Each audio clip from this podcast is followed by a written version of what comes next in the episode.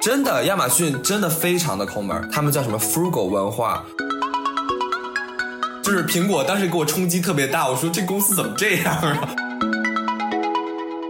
我就说反正也留不下来，我也不怕犯错，反正我得做点什么，因为我觉得我我去了一个这么就听起来很厉害的公司，我什么都不拿走，这也太太有损失了。大家好，大家好，这里是实习生活，一档观察职场新人实习体验的分享类播客。在这里，你会听到试水社会的大学生在职场经历的反差与失落、惊喜与感动。我们在生活中体验实习，也在实习中观察生活。Hello Hello，欢迎来到新一期的实习生活，我是小易。那之前几期呢，我都是找我的大学同学。那今天这期比较特别，因为这是我们第一期，我找的是我的高中同学，然后呢，他的背景是在内地读的大学，所以可能会跟我们的听众朋友更有共鸣感一些。那首先，请我们的嘉宾 James 自我介绍一下吧。Hello，大家好，非常开心能够参加实习生活，我是 James，然后我刚刚毕业于武汉大学经济与管理学院财务管理专业，然后即将前往新加坡。啊，攻读管理学硕士。嗯，那你可以先介绍一下，比如说你在实习上面有哪些经历吗？呃，总体来说，我在大学期间做了四段实习，然后有前两段是 focus 在市场调研还有咨询方向的，后面两段主要是在呃，可以说是国外的科技公司这样子。嗯，我我是有看到说你的四段实习其实都是在很不同的地点。就是前两段在上海，然后呢，呃，后面有一段可以说名字吗？可以，可以，没关系。你的第三段是亚马逊在深圳，然后第四段是苹果在北京。对，就是想问一下，因为我知道你是在在武汉读的大学嘛，然后你有没有考虑过，就是在武汉本地找个实习什么的？为什么当时会选择去不同的城市？啊，其实是这样。首先，呃，对于在武汉这个地点来说，总体的实习机会就会比较少，所以这就注定了武汉在武汉上大学的同学一般都会就是面向全国去寻找实习机会。所以说，其实我在。刚开始选择实习的时候，根本没有想说我一定要说我一定要在武汉这样子。然后还有一个问题是，其实讲真，我是一个很期待能够有多元背景的一个人，所以说我很希望能够，比如说，呃，可以跟。不同背景的人进行交流，然后尤其是如果是一个国际化的办公环境，我是特别期待的。但这一种环境在这种流动性比较小的武汉，可能性就比较低。所以说，从一开始我就在想，肯定是逃不过要去北上广深的。所以我也想好了这一个决定。然后我觉得，其实这也是一个非常好的方式，去体验一遍不同的城市，啊，去了解那个城市文化，然后再决定之后我到底想去哪里。明白明白，那比如说这四段实习里面有没有哪一段是你自己觉得就最喜欢的，或者最满意的、印象最深刻的？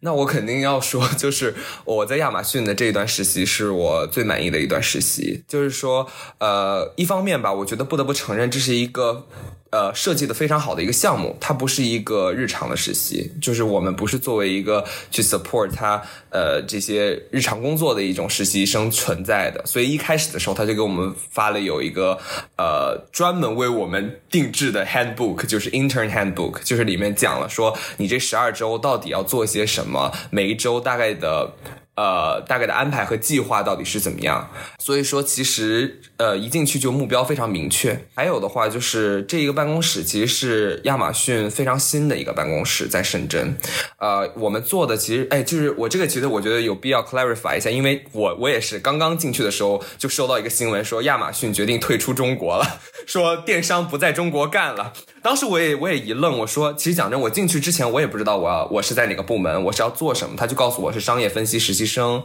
大概要做些什么，就可能面了两轮试，我就进去了。当时收到这个新闻，我也是有一点懵逼的。但是后来进去了，我就了解是做什么了。其实现在，呃，亚马逊留在中国的主要业务，其实一方面是大家很熟知的 Kindle，做这个呃 electronic devices 这一块的。它同时还要做中国卖家的管理。虽然它的这个市场退出了中国，但是有中很多中国的厂商是要卖东西在美国的，所以这一这一块的管理是很重要的。还有另一部分是，呃，亚马逊很有名的 AWS，就是它的这个云服务。就是面向企业的这一个服务，那还有一个就是我现在所在的，我当时所在的这个部门，就是叫他自己叫 Amazon Private Brands，就是什么东西呢？其实就是类似于亚马逊想做一些贴自己品牌的商品，比如说呃，现在很有名的就是呃亚马逊的数据线，你可以在亚马逊的网站上购买，但是这些东西其实都是为美国的消费者服务的。所以我们这个办公室做的就是为 Amazon Private Brands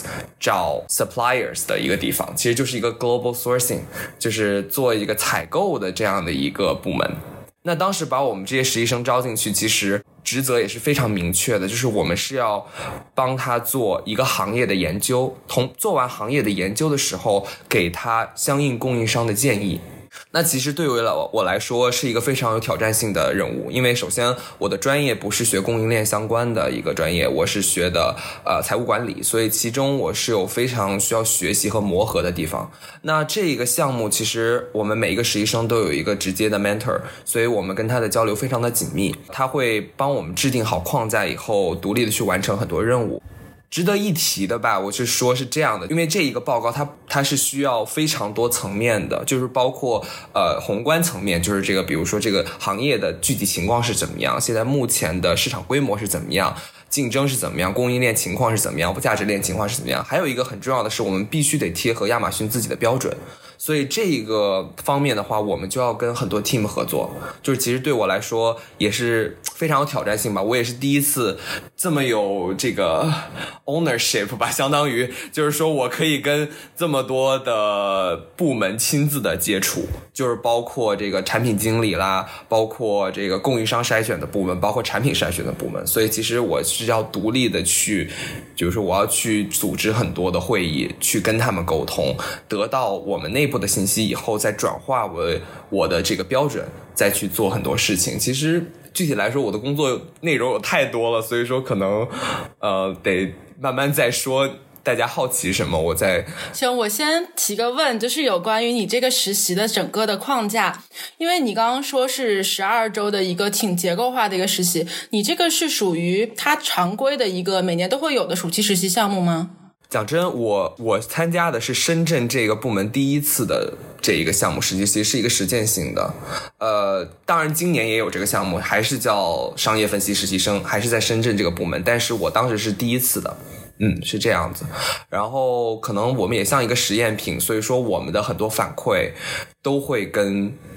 他们内部有所调整，就是说，如果我们这实习生有哪些不合适，他们会及时的去调整。所以说，对我来说是非常站在实习生角度的一个实习，就是不会说打杂工啊，或者是怎么样的一个情况。嗯嗯，明白明白。我我自己感觉这个实习你应该还是学到了特别多的东西。那我有听到你是有独立做项目的是吗？对对对，是的。那你可以。跟我们分享一下，就是你这个项目大大概是一个什么样的呃情况？因为我有听到说你有对接多个部门嘛，然后你转化成自己的一个行业研究的认知，然后最后提供供应商的建议。那你主要是对接了哪些部门呢？然后你独立做的部分是哪哪些部分？以及你最后是有跟供应商这边对接吗？还是说你只是提供内部建议？哦，是这样的，呃，其实这就不得不讲到亚马逊的一个文化，就是亚马逊的 Doc 文化，就是亚马逊很不喜欢 PPT，亚马逊做什么事情都要写长篇大论，这其实跟他这个公司的创始之初很有关系，就是因为他原本是卖书的，所以说这个 Jeff Bezos 这个创始人特别喜欢想让大家写文章，所以在亚马逊，你所有所有部门的文章都是可以在呃一个网站上看到的。就所以说，我们要做的事情，我们也要独立完成一篇这样的 doc，就是要完成一篇这样的文章。那比如说，我没关系，我可以讲我所做的行业。我做的第一个行业是做这个照明灯具的一个行业，就是做照明行业。那其实对我来说，嗯，我们也看过很多券商的那种报告、公司的研究报告，但是其实这个。站在的角度非常的不同，就是说，我们不仅仅说，呃，我们要给出的建议是我们要选哪些生产商能够贴牌我们生产，还有的是我们到底要做一些什么样的产品，其实我们当时也可以提，所以其实是一个自由度很大的一个工作。所以一开始我觉得我是经历了很多吧。我一开始进去的时候，我带着那种特别学生的思维去想这个问题，我写我写了特别多关于行业的东西。当然这个也很重要，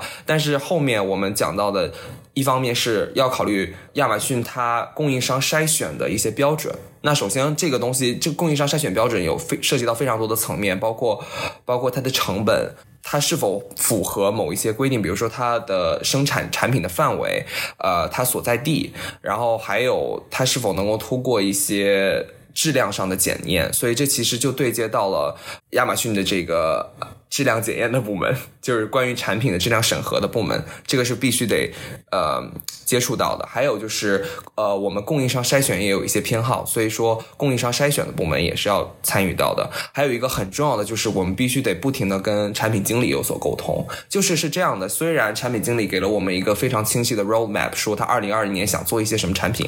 但是有一个情况是我们必须得根据供应商自己的能力做出一些判断。所以呃，我们。们做这个报告，一方面是很宏观的东西，一方面又要很落地，所以其实一开始对我来说造成了挺多挑战的。那后来的话呢，因为他目前这个 Amazon Private Brands 没有一套自己就是这一套行从行业研究转到供应商推荐的这一套流程，所以其实他是让我们这些实习生做了一次实验一样的东西。我们通过一篇这样的 doc 给他了一个流程的可能。所以其实我我觉得这个很像 startups 的那种概念吧，就是说我们不是一个成熟的框架，告诉你哦，你就按照这个写就行了。我们是比如说我们刚进去的时候，跟经理还有跟 director 磨合了有一两周的时间，确定一个大致的框架，才继续往下挪的。所以说其实其中涉及到了非常多的磨合和修改的工作。那我觉得这个其实是比较锻炼我的。嗯嗯嗯。呃，还有一点我想提的是，就是因为虽然它叫商业分析实习生，我们可能一开始的概念是会接触到非常多的 data，就是我我也很希望说，啊，能不能够套用一些统计的模型啊，什么很激动这样子。但是一开始并没有，就是其实摆在我面前的情况是并没有这些东西。但是呢，我觉得是有必要的，就是其实有很多方面是可以去应用它的，所以亚马逊很愿意给我们资源。就是说，我们可以直接去接触到一些平台上的数据，去做一些分析。就是，呃，比如说现在亚马逊并没有卖这些产品，但是我们可以去扒沃尔玛的，去扒宜家的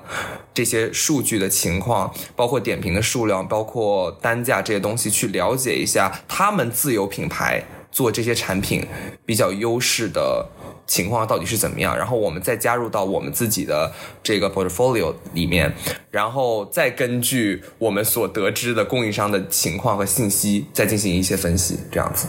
所以其实总总的来说是产出了一些报告，就是一一篇体系化的报告的一样的这个东西。对，嗯嗯嗯。了解，我我刚听下来，我觉得好有趣啊！亚马逊这个公司，我听到了几个就是文化上的东西。第一个就是你说的 doc 文化，他喜欢那种长篇大论的写研究型的文章，但不太喜欢做 PPT。然后你知道吗？我之前在的欧莱雅是一个超级喜欢 PPT 的地方，就是所有的东西都要做成 PPT。然后欧莱雅是一个特别喜欢做 presentation 的地方。我就觉得，哎，跟这个 doc 文化好像就很不一样。呃，我就还想问一个问题，就是你你会觉得说，比如说，嗯，总是写这种长篇大论的文章，你会感受到里面它的目的性是什么吗？就是可能我会觉得，比如说你做一个 doc，不如你做一个 PPT 来的那种直观形象。但是做一个 doc，从很多方面来说，你可以嵌入更多的数据。然后你可以更多的去说理，然后可能在呃研究上面会更加严谨。你们是想要达到这个目的吗？我我跟你讲，其实说句实在话，亚马逊的很多员工都被这个 doc 弄得痛苦不堪，因为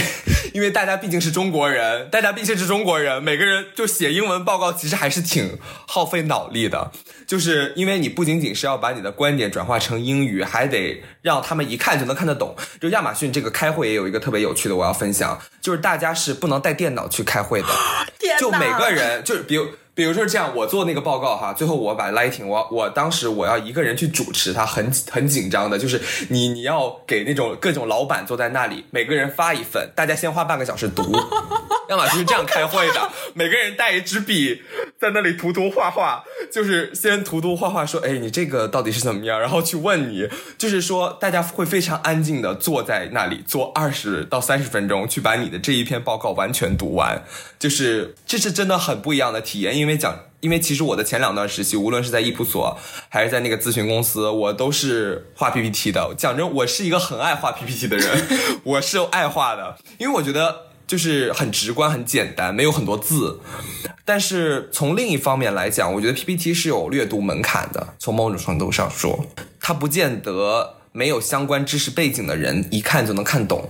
亚马逊的目的是在于，呃，有这个 doc 的情况下，你。你无论如何，你是什么基础，你阅读的时候都能理解，这是亚马逊最大的目的。所以所有部门的这个 doc 都会共享在亚马逊那个云上。所以当时起初我在做一些研究，我在做一些分析的时候，我都会去查那些部门它的一些他们叫什么？哎，就是那个标准化流程到底是什么样的情况，就是一查就能查得到。无论你是什么背景、什么基础，你都能理解。这是亚马逊的最大的初衷吧。然后还有一个问题就是，这个东西有迹可循，就是你可以把所有很多的证据全部都摆成附录，还有表格去支持你的观点。所以我不能说它是比 PPT 更好的一个方式，但是我能说，呃，它是让你更加思考你自己在做什么的一个方式，就是你不会沉迷于形式，不会沉迷于你到底要用什么。的形式来表达你自己，而更注重内容和逻辑。嗯，了解了，好有趣啊！我听你讲，而且我觉得这种方法好学院化哦。然后你刚刚也说到，我听到第二个这种文化上的特点是很开放、很自由，就是说我所有的数据库和我的 doc 的那个云是开放给所有人的，也包括实习生。嗯，但我想问的话。他这种感觉就很学院化，就是学校呃需要读很多 paper，然后你要做这个论文，然后学校给你提供一个很大的数据库，里面你可以去寻找学术资源，然后呢呃做到你的论文里面。那我想问两个问题，就第一个是，你除了在就是 source 这些内部的资源之外，你还会去寻找外部的资料吗？然后你觉得内外部的资源的特点有什么不一样吗？或者说它的用处有什么不一样吗？然后第二个问题就是说，你刚刚提到了，你觉得你在学校学的内容跟在亚马逊的时候还蛮不一样的，但是我又感觉这是一种很学院化的这种管理方式。那你会觉得说不一样的地方在哪儿呢？就是学校和亚马逊。呃，虽然我虽然我就现在想说，就是虽然这是一个很学院化的方式，但是就很容易沉迷于其中。就是你可能一开始会特别舒适，因为这是一个你很习惯的方式。但是后面呢，很心眼的人就开始去打破你的这一个幻想。就是尤其是我当时我是换了个经理的，我原本的经理就是呃是中国人，然后后来。他走人了，我就直接换给了他的老板，所以那个老板是 base 在美国的。然后其实我压力就特别大，他他跟我的想象就很不同，因为我一开始把我的这些第一稿、第二稿给给所有人看的时候，我都得到的是非常积极的反馈。但是这个老板他的风格就很不同，他是一个很务实的人，所以他他就很希望能够有直接的。actions 出来，所以其实我也是经历了一个很大的转变，就是我思维上的转变，就是呃，一方面这种方式是很学院的话的方式，但是无论如何，它都是要落实到最终的行动当中的，嗯，而且很就是说这这个东西，它虽然是学院化的方式，但是你得去了解它。就是内部上的流程到底是怎么走的，从而是给出具体的建议。就是我知道这个事情可能一开始容易沉迷于其中，因为很像做研究，很像做报告一样的。但是，呃，他最终的目的并非于此。他他你做的这一切的研究，只是为了让你得出的结论更加 solid，但是它并不是让你不得出呃可以行动的建议。所以，其实我也是经历了这一个被打破的过程的。其实一开始会觉得很沮丧，就是你真的做了非常多的工作。但是那个老板一下子就给你写一篇特别特别长的邮件来去回你说你这个哪里哪里太太飘在上面了，太容易怎么样？他也会有这种的 concern。嗯，另一方面，你另外一个问题是什么？我忘了。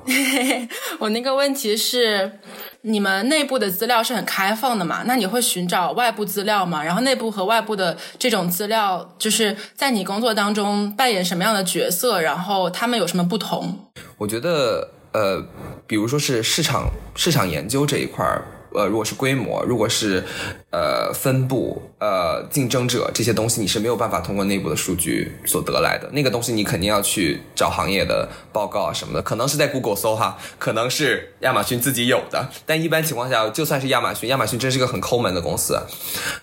他在他在亚马逊真的是亚马逊的抠门是他的文化。为啥？他们叫什么 frugal 文化？真的，亚马逊真的非常的抠门，但是。亚马逊的抠门是，是他不愿意把钱花在不必要的事情上，它是一个很节俭的公司。另外，比但是它的员工福利又很好，所以其实是比较矛盾了。但是，但是我在，我想提问，抠门是什么？在哪些方面抠门呢？就是他不去买那种外部研究报告吗？然后让你们自己做报告吗？嗯，就是真的是没买什么数据库。嗯，亚马逊它好像不会去弄那些很。唉，我也不能说花里胡哨吧，就是他不怎么喜欢形式上的东西，所以比如说办公室啊，什么都非常的朴素。呃，还是说说回刚刚资源的问题，就是呃，外部资源主要是利用在市场的研究上面，呃，还有就是一个供应商的分布问题，就是你会有一个基础的认知，说这一个产品、这个公司在这个国家的一个地位。呃，但是它不会给更多的信息，就是你可能就要需要你自己去。建立一个选择标准，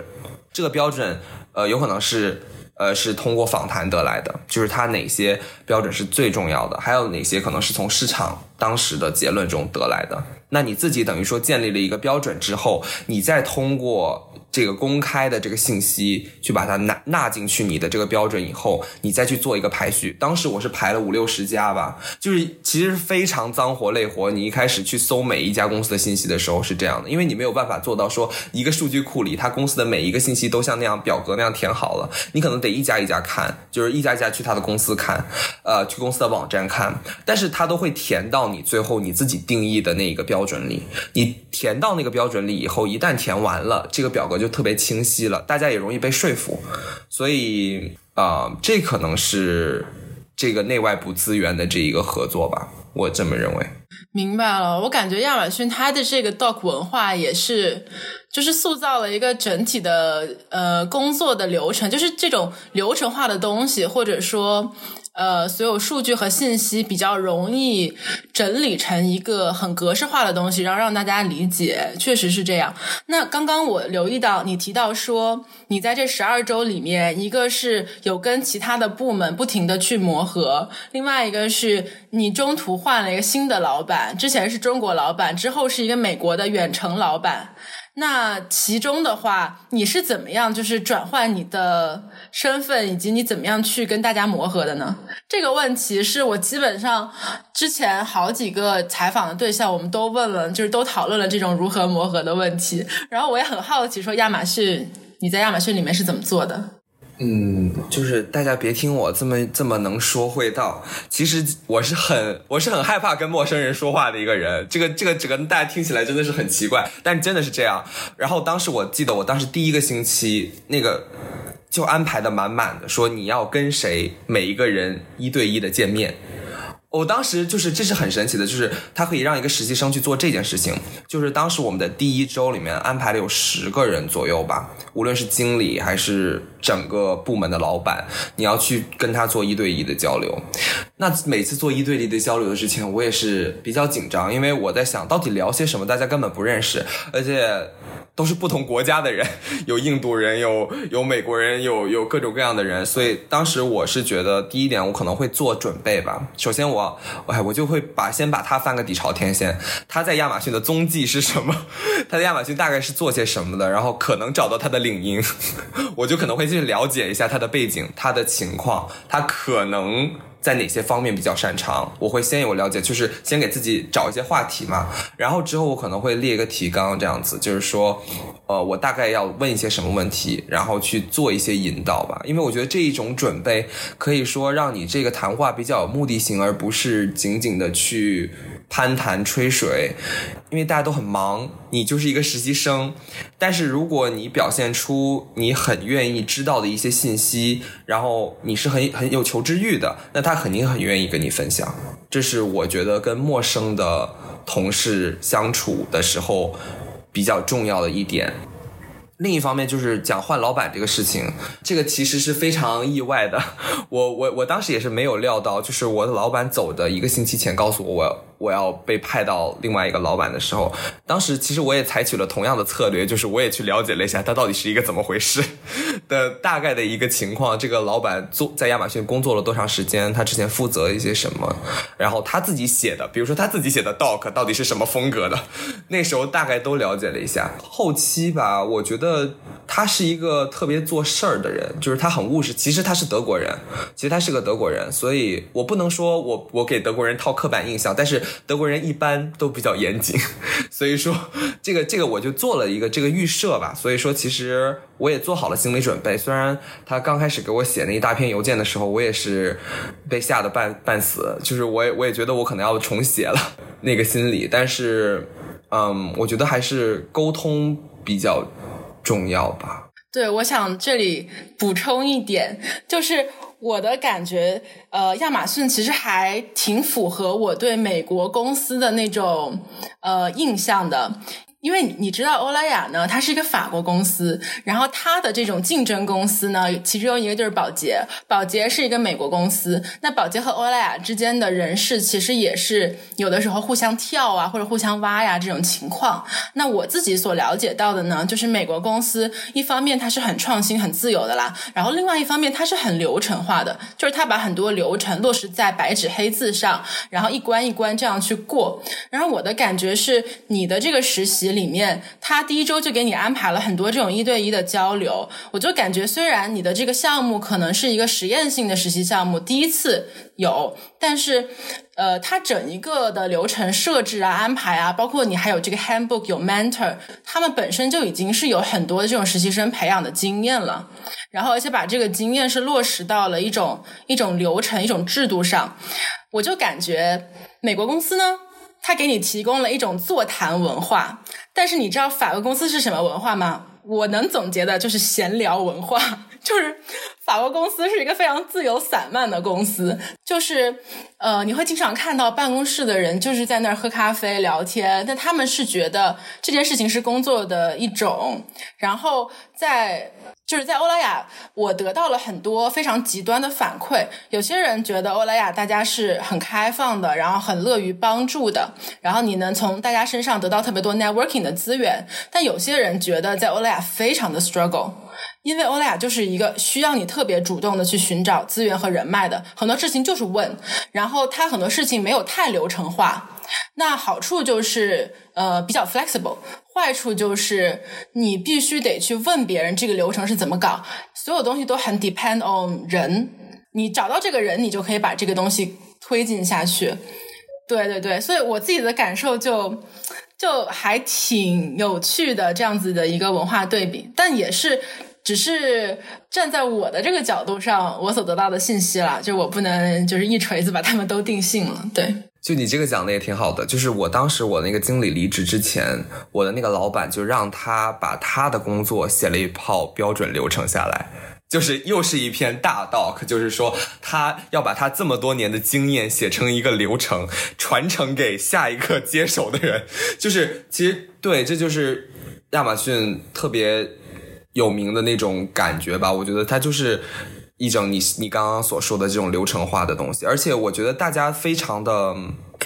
就是我觉得闲聊是很重要。对，大家下班了当然会去闲聊，这个是，但是在公众场合的时候，很多时候都是就事论事的，嗯。嗯嗯，明白。然后我还有一个问题，关于亚马逊。你说在深圳，你们是一个比较新的 office。那我是知道亚马逊的中国总部是在北京，然后可能它整一个公司的总部应该是在美国。那我想问的话，嗯，深圳在亚马逊中国所扮演的一个角色是什么呢？你会跟总部经常联络吗？啊，好，这个问题是这样的，其实亚马逊深圳跟亚马逊中国的关系非常不大，就是这两个其实是我可以说在层级上是平行关系，就是不说不说亚马逊深圳这个公司是隶属于亚马逊北京这个总部的，亚马逊在深圳的这个我们的所在的这个部门，它扮演的角色是全球采购的角色，所以说就是无论你去找哪个国家的供应商，无论你是在东南亚还是在欧洲还是在美国，你所有的工作人员都是在深圳的，所以说其实那个 office 的。就是人员的背景非常的丰富，就是坐在你周围的都可能不是中国人，就是它它是一个这样的一个部门，有非常多的就是它美国总部的人愿意去 transfer 到深圳这个地方，因为他们在功能上是完全。就是相通的，就是说，它跟它不是说我们这个公司需要去汇报给北京这样子，因为北京根本不会管深圳，就是至少是我们这个部门的东西啊。然后另一方面是跟美国总部这一块，因为美国总部那里呃主要是。产品经理，产品经理主要都是 base 在美国的，所以说我们当时做一项行业的研究的时候，我们肯定绕不开经常的跟产品经理去交流，因为要需要要一些资源，他们的总体战略是怎么样的？因为我们要根据他们的战略来做我们的这个调研，而且非常好的一点是我们当时写这个 doc 的最后得出的一些结论，能够直接去影响到他们下一年的一些安排。就是因为这这一篇 doc，就是我我当时也是呃比较好奇，就是产品经理他会不会也做一个非常相似的事情，跟我做一样的事情？就当时这也是我的老板经常问我的，说你做这么多关于产品、关于这些东西的时候，会不会存在重复工作这样的一个情况？所以说，为了打破这个离域率，你就不停的得去跟那边沟通，说啊，我现在有没有再去把你的工作再做一遍？然后我也会去看他大概写当时他这个产品规划的时候，他到底在意了哪些点？所以。所以我也会尽量去避免重复工作，而且或者说他没有一些做好的地方，我可以替他补一补，这样子。嗯，这就是比较神奇的地方。我因为我真的当时觉得作为一个实习生，我有点像咨询顾问，但是又不又不敢叫自己咨询顾问，因为就我不知道这是不是传说中的 in house consulting 啊？这是我也是没做过 in house consulting，我不知道是怎么回事。就是我既是内部人员，但是我又觉得我又是一个。呃，比较站在外部视角的人，我也不用去在意层级这些东西，我只要去给出我自己的结论和结果就好了。然后我我当时也是，呃，最后讲一下，因为我们完成这篇报告，我们是要给很多人汇报的。当时的这个汇报其实是 involve 了不仅仅是我们这个办公室的人，我们要跟美国那边直接连线的。而且当时，比如说做灯具，它有好多条线，他们的经理全都会进来，他们都会提前去阅读你，然后去提问你。这样子，所以这个联系是特别紧密的，而且我我周围的同事也真的是，他们为了跟美国的时间合上，经常时间都会变得非常诡异，就是因为晚上要留到很晚去开会，或者早上来的特别早，这样子。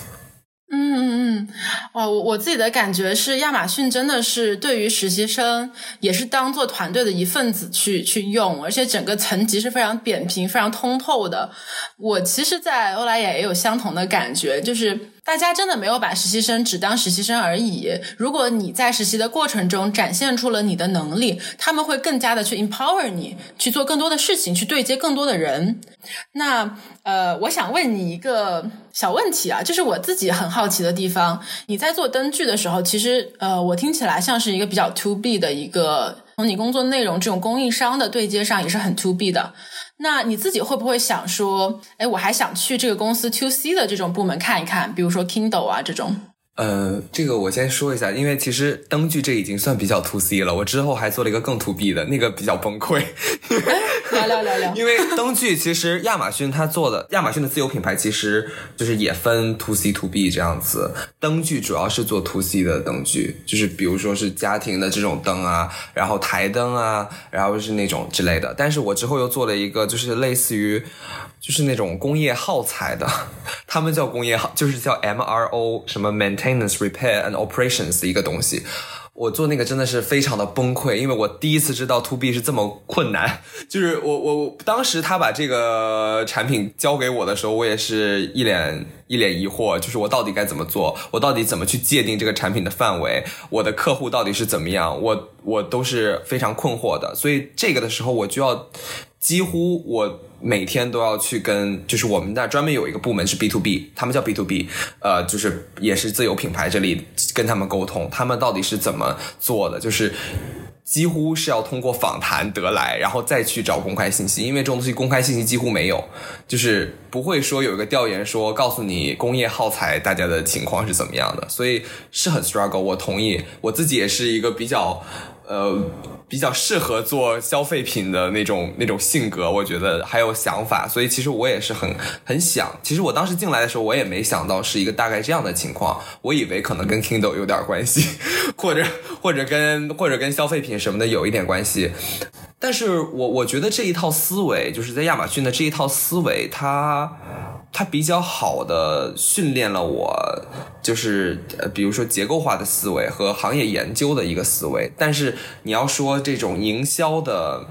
营销的想法和这种对消费者的敏锐，可能就没有那么锻炼到。所以这也是我特别想要去嗯更加深入的地方。嗯嗯嗯，其实呃，我也想分享一个小小的我自己对 To B 和 To C 的感觉啊，可能跟你说的也不是太有关系。呃，我是觉得 To B 的话，它稍微是有一点点那种知识和行业的壁垒的，你需要花更多的精力去学习。嗯，但你如果说真的在这条嗯 To B 的这条线上钻进去了的话，其实你会比别人在这个行业里面更有话语权啊。当然是很多年之后了。那如果是 To C 的话呢？我自己的感觉，To C 是一个看上去很光鲜的、很有趣的一个一个领域，但同时也是一个很危险的领域。为什么呢？呃，我自己的感觉是，当我碰到 To C 产品的时候，我就会很有代入感，就是我老想象我是一个消费者，然后我去评判这个产品是是很好呢，还是很 low 呢？但后来我就发现。其实我并不能代表所有的消费者。当我在 To C 的时候，我反而要特别特别的注重去看那些调研报告，因为呃，我不能觉得我喜欢什么，别人就喜欢什么，所以就会对我来说有一点点危险和有点那种 tricks 的地方。但我觉得对我来说，我我对 To B To C 其实都挺感兴趣的，然后也希望有机会可以尝试。嗯，我我我也想补充一下，就是我之前参加了一个强生的比赛，然后那里当时我我也是同时做了 to B to C 的东西，就是我当时做了一个叫嗯听起来很搞笑抗初老呃护肤品的一个市场调研和。和营销策略，然后之后又做了一个医疗器械的，这里思维完全就不同。然后当时我们整个小组都是消费品这一块的思维，然后之后到到那个医疗器械的时候就败得一塌涂地，就是我们没有办法从我们当时的思维转变过来。我们特别的怎么说，可以说是消费者导向，但其实消费者导向这个东西你在 To B 里也没错，但是可能你。特别消费品的那那一套思维无法应用于特别专业的设备和产品上，所以这就是你说的，你是需要很多的，就比如说刚刚说的知识壁垒这一块的东西，嗯，但是我觉得在亚马逊的这一套。思维和理念，呃，它也帮助了我在做消费品的时候去找很多循证，就是说我的每一个结论，就是说我们很容易站在跳入我们自己的这个圈套里，就是我就是消费者，我想的什么就是什么。但是，我亚马逊它非常严谨的这一套思路，就让我当时在写抗初老这个报告的时候，非常的注意所有结论的依据。我们可能也会自己去。建立一套标准，对我当时也是，我们当时建立了一套标准，去说我们怎么去把抗初老这个品类去把它划分明确了。我们这些消费者他的每一个偏好到底要用什么数据去支撑它？嗯，这一个我觉得是非常得益于我当时在亚马逊的这一个经历的。我觉得，哇，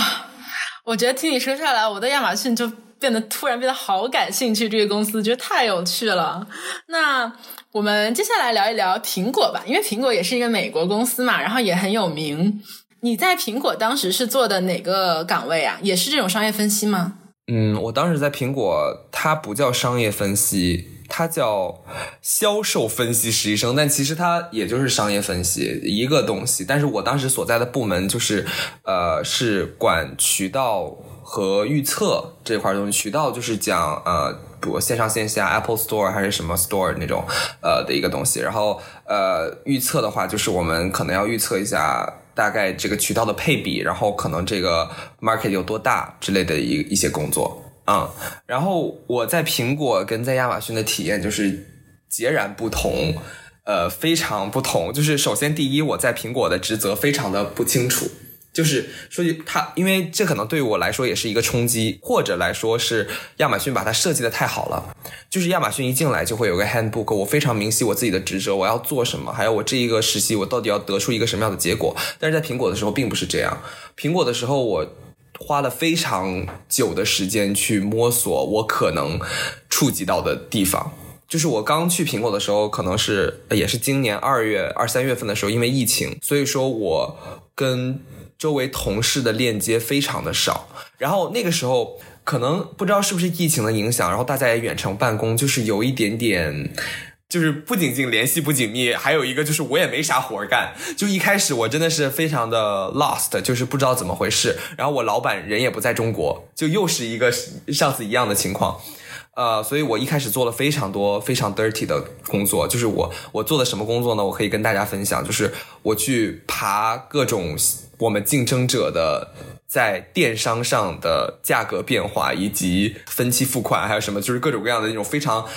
detail 非常重复性的工作，我当时花了差不多有一个月做这件事情，所以一开始我我非常的失望，就是我说这个公司怎么会这个样子？然后我我真正去到办公室的时候，也是当刚开始一两个星期，也是大家也不怎么说话的感觉，大家都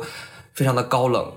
就是走路也不看你一眼，然后，然后大家都在埋头干自己的事情。就是苹果当时给我冲击特别大，我说这公司怎么这样啊？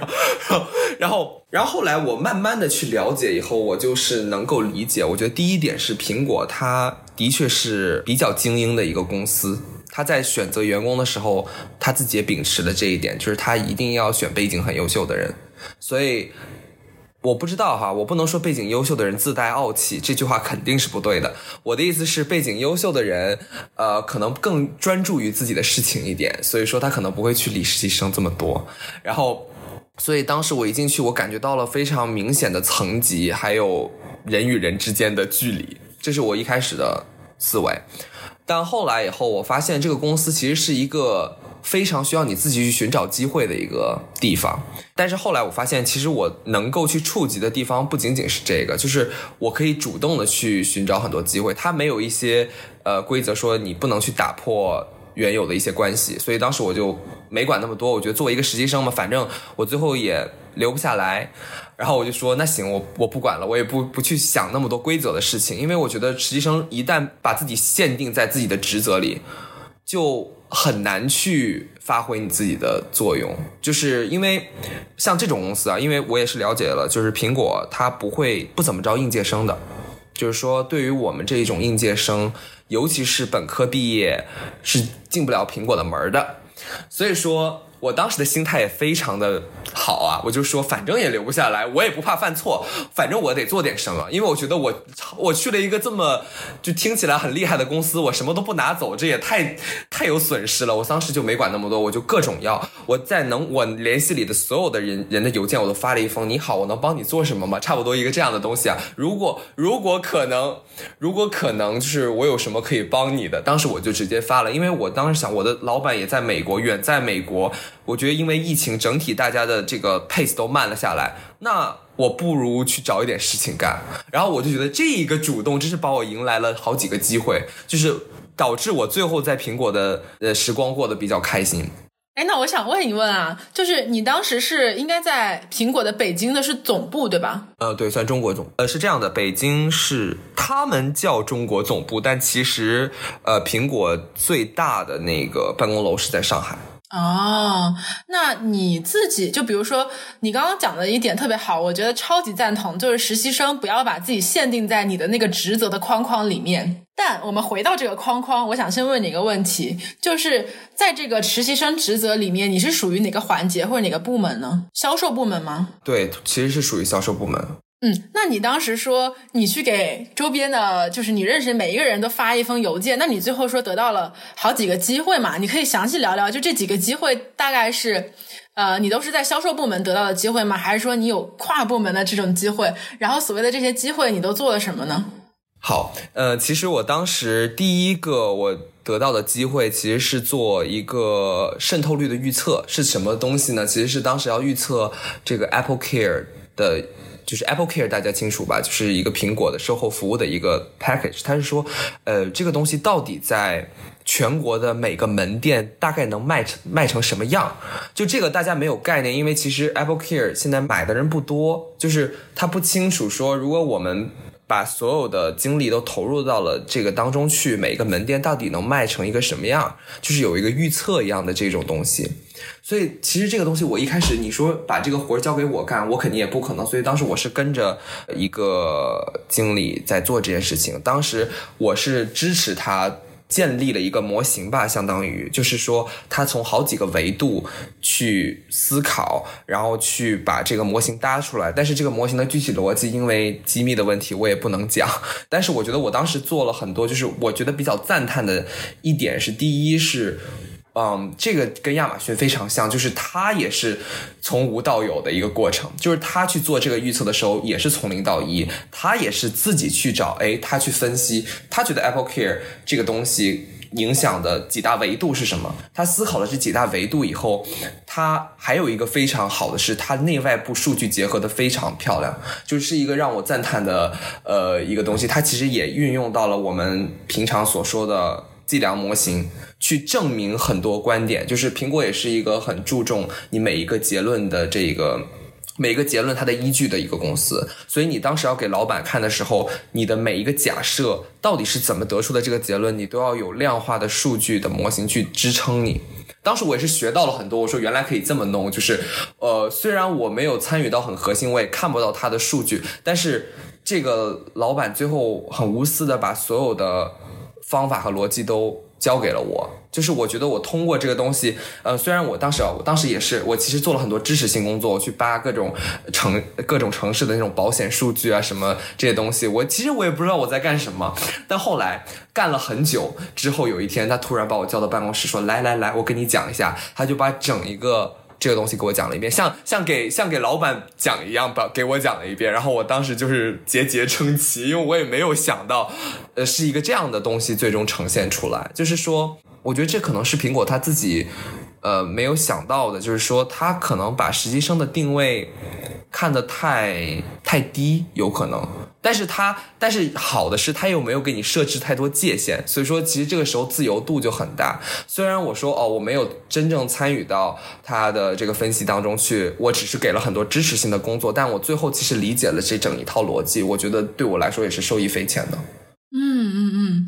哇，我觉得好有趣。第一个做的事情其实是比较销售的事情，所以其实他其实就是要给自己做一个 KPI，就是说我明年到底要卖成什么样，给自己一个。每个门店给了一个渗透率的这个情况，这其实就是一个目标，就是说我们知道让下面的手下说你至少要卖到这个数，我觉得是合理的，是我觉得在我们能力范围能能够达到的，其实设立了一个目标，这个目标的设立其实非常有依据的，就是我们可能在学校的时候，我们没有办法去真正的理解说这个目标怎么设的，难道是说过去啊历史啊怎么样？但是。现在我就知道哦，这个目标原来设计的如此有理有据，是有这么多的支持的啊，这个是我当时的事情。那第二个其实就不是很销售的事情，其实比较 marketing 的一个机会，是做一个竞争者的一个分析。当时这个任务他让我帮忙的时候非常简单，说你去看看别家他们在各大电商平台上下面消费者的评论是怎么样的，给我一份大概的总结就可以。然后当时我就觉得，哎呀，这件事情怎么看呢？你说你一开始你看一两页，看两三页，最后能得出来的结论其实是非常没有基于足够大的样本的一个事情。然后当时我就心里一想，我说，哎，我反正你们当时让我价格什么的都爬了，那我不如爬爬评论吧。然后当时我就想，哎，行，那我就。我自己就研究了一下，我说这件事情到底可否可行？因为我毕竟是个商业分析实习生，我觉得我总得用点这些东西。然后我觉得自然语言处理这个也是我从来没有涉及过的领域。虽然我编程很烂，但是我当时还是想一试，反正我也没什么损失，我试了又没损失。然后当时我就研究了一下，然后我就直接 propose 了给我当时。给我这个任务的人，然后他觉得很 OK，那我就继续一点一点推，一点一点推。我做了什么就告诉他什么，然后我们之间互相的这种磨合去改造他，然后最后等于说把整一个的这个结论和分析，我一个人做了一个东西出来，这也是我没想到的。我最后就是做了一个，呃，因为苹果他们不用 PPT，用 Keynote，所以就等于说苹果做了一个 Keynote 出来，就是把我整一套的逻辑和结论梳理了一遍出来，然后他觉得特别好，我最后还赢得了就是能够跟非常大的 boss 去讲这件事情的一个机会吧，就是。等于说，我突破了我原我觉得原本的这个圈子，相当于，然后我觉得这也是这一种，哎，这我不知道怎么讲。我来给你讲吧。我刚听下来，我觉得有一种热血沸腾的感觉。我觉得哇，你太棒了！就是我作为一个旁观者，我听下来的感觉是你有三点让我觉得超级欣赏的。第一点就是很主动啦，就是没有把自己框在那个。我只是一个实习生的框框里面。第二个就是你跟呃各个部门的交流是非常实时的，就是我不知道这个东西最后会怎么样，但是我每做一点我就给你交流反馈一点，然后看我们能走到哪一步。对这个超级棒。然后第三点就是你其实是对你做的事情非常有 ownership 的，你的老板没有要求你说你一定要搭个模型或者干嘛，他可能 expect 你做就是 dirty work，但是你会把这个 dirty work 变成一个很 intelligent work。然后你做出来的成果就会是 beyond expectation 的，哇塞！我觉得你太棒了。不不不，我要解释一下，这一切都是因为很闲，就是就是真的。我在想他怎么可以招实习生，哎，工资给的还不少，他就让人坐在那儿做这点事儿，我觉得太不不科学了。我就一定得做点，而且真的是因为疫情，然后我在北京又不认识什么人。我就觉得我只能工作了，我觉得我只有只有去工作才能做些事，因为我觉得我，嗯，在疫情期间去异地实习是一个非常需要勇气的事情。呃，虽然我后来才这么觉得，但是我我当时是真的什么都不怕就冲了过去。但是我现在后来想想，我觉得这也是一个冒了挺大险的一件事儿。就是我觉得你既然已经消耗了这么多你的心情，你的可能潜在的风险，就一定得做一点什么事情出来。所以我不希望说我的时间就这么流逝过去了。我觉得其实很多实习都有这样的特点，就是一开始你真的不知道自己要干嘛，然后可能也比较胆怯，有时候。但是我觉得实习生是最不需要胆怯的人，因为你最不用深陷于什么职场关系，你最没有什么利益勾葛纠葛，你。最是你想做什么就能做什么的时候，所以我觉得，嗯，这个挺好。嗯嗯嗯，而且我觉得你一定是有展现出来你自己 capable 的。就我们在我们在上一期的时候就讲到，嗯，你在这个团队，其实大家对实习生的 expectation 没有那么高，然后也不需要你去承担很多责任，所以理所应当的，公司出于利益化的考虑，不会告诉你很多的信息。所以说，如果你想要得到更多的信息，承担更大的责任，你就要证明自己有能力。然后，我觉得你之前不是说你第一个机会是在做那个 Apple Care 的渗透率预测模型嘛？然后你原来一开始是完全不知道自己在干嘛，就是做一些呃零散的事情。后来老板才拉你过来，给你从从头到尾讲了一遍那个逻辑。我觉得一定是因为一开始老板没有 expect 你说你就是我这个 team 的一员，或者是怎样，他就是让你去做某件事情。但当他发现你做这件事情做特别好的时候，他就觉得他有责任去告诉你你在干嘛。就这件事情就是很相互的。就是你有多大能力，你就能得到多多少信息。就当时我后来跟我那个老板交流的时候，他也说，就是有些人他可能来到这里。真的得到了一些什么？有些人可能他就做的地方他就做过去了，就是时间是过得很快的。因为我跟我的上一任实习生当时聊天，我们就见了一面，因为疫情的关系就见过一面，所以当时我也很孤独，因为我在整个办公室也没有任何跟我同龄的人。哦，这个提一点，哇，我周围的人都是三十加的，要不就是三十五加的阿姨们，我我真的是很害怕。我当时没有任何的就是同伴，我然后我跟实习生交流的时候，他他给我的反馈就是他真的没有。得到什么？就是我就觉得好失望哦！我觉得怎么会这样？因为他其实待了蛮长时间的，四五月。然后我当时其实对这个实习也就失落了，但是后来就是不甘心吧，可能就是可能真的是无聊过头了，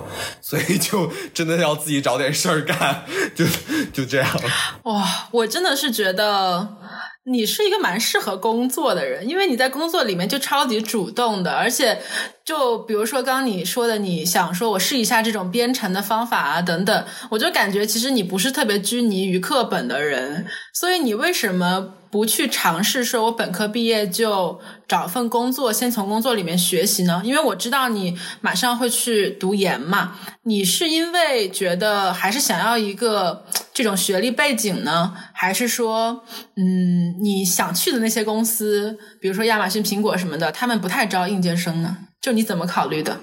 呃，首先是这样，我觉得其实读研是我当时大一刚进校园就做好的一个决定，就是而且我一定要出国读研，是非常明确的要出国读研。我觉得是要弥补我没有出国留学的一个遗憾。就是对我而言，其实研这个东西也不是那么重要，但是我总觉得我没有一段海外的长期的经历，让我觉得很遗憾吧。呃，首先第一，我觉得只有通过留学的方式，我才可能长时间的在海外。做这件事情，因为比如说我是国内的本科，我不可能去国外找个工作，这种这种几率是几乎为零，没有可能。所以我觉得通过上学我可以做到这一点。呃，另外的话呢，呃，我觉得国外的商学院都有一个特点，就是我觉得他们跟企业的联系都特别紧密，就是有很多的机会。呃，但是国内的，至少我在武汉大学的体验，就是我觉得这个联系是非常少的，是一个学院气很强的。经管学院这个东西，我觉得是挺好玩的一件事情。我们老师上课的时候都让我们去读什么 paper 什么之类的，就是呃这种上课的教学模式，导致了很大的情况下，就是我觉得理论跟实际之间还是会有差异的。呃，然后在我跟我自己的体验来讲，就是我当时大三去交流了一下，因为我觉得国外的这一种商学院的模式，我觉得第一是能让你接触到很多不同的人，然后。呃，这种跟实际结合的很紧密的东西，我觉得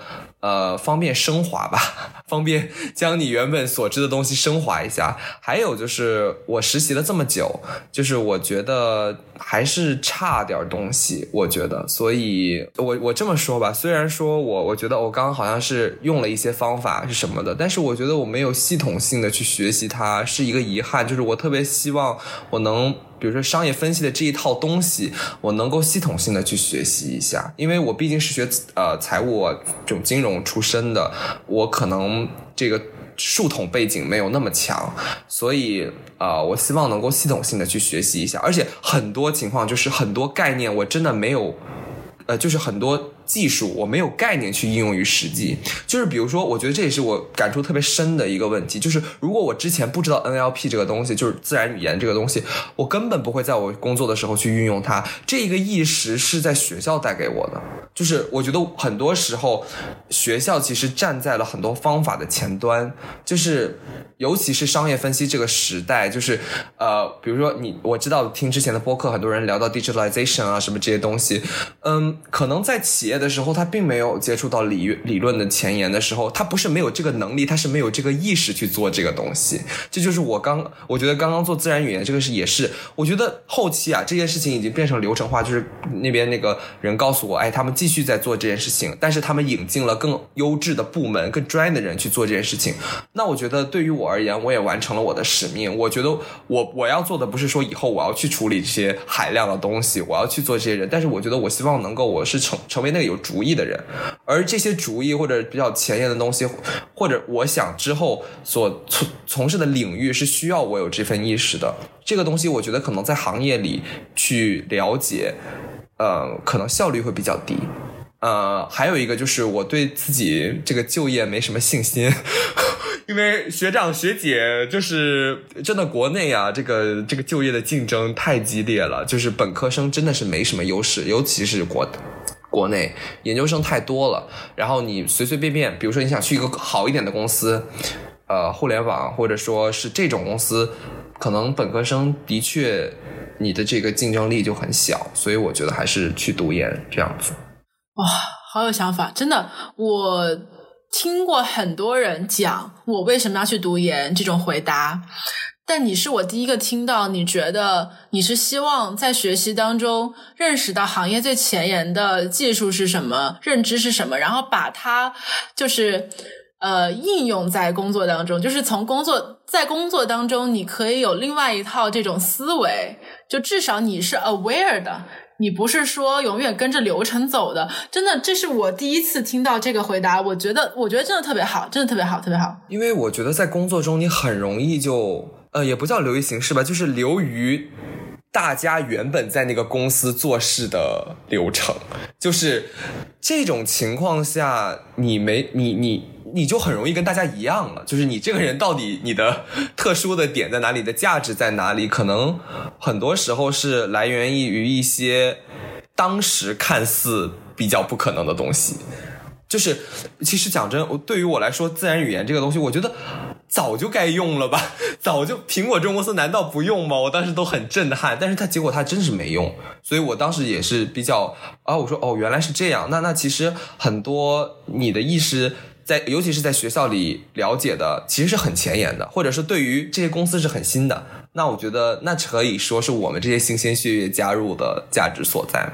对，而且我想补充一点。我们呢，在作为学生的时候，在看那些大公司，都觉得蛮崇拜的，觉得他们做到这么大，一定是他们中内部的管理啊，呃，非常的好。他们做所有的东西，应该是都用非常顶尖的那种技术去做的。后来你进去的时候，你可能就会发现，其实他们做很多的这种流程是非常 manually 的。嗯，的确如此。嗯，对对对，所以就是不要期望那么高。但是呢，同时我们也可以想一点创新的方法，看怎么样把这个东西变得更好、更有效率吧。至少还有一点就是有点想玩，就是 我还不愿意那么早的就就就就就去当社畜了，我还是啃两年老吧。就是我觉得的确是我为什么，而而且而且也是为什么选一个欧洲的学校。一个很大的原因也是这样，就是我觉得我看的还是太少了，我还趁现在比较有时间去把该玩的玩一玩，这样子。还有一点是，我觉得读研对我来说也是个人生活了，不仅仅是学业上的东西，呃，就也是其实是跟我的第一点有点像，说我没有在国外体验过一样。呃，还有一点就是个人生活上，因为我觉得如果一直在一个环境，你可能很难有，呃，像我，因为我比较喜欢摄影啊。呃，这种呃电影啊这种东西，所以我觉得欧洲是一个能让我了解很多不同流派还有历史的地方。所以我觉得不仅仅是学业上，我的个人生活应该也会比较丰富。希望在青春最后的两年，请舒服一点吧。那我们今天也是讲了蛮多的，那也就祝你之后在读研的道路上学的愉快，玩的愉快。好，那这就是今天的实习生活啦，我们下期再见，拜拜。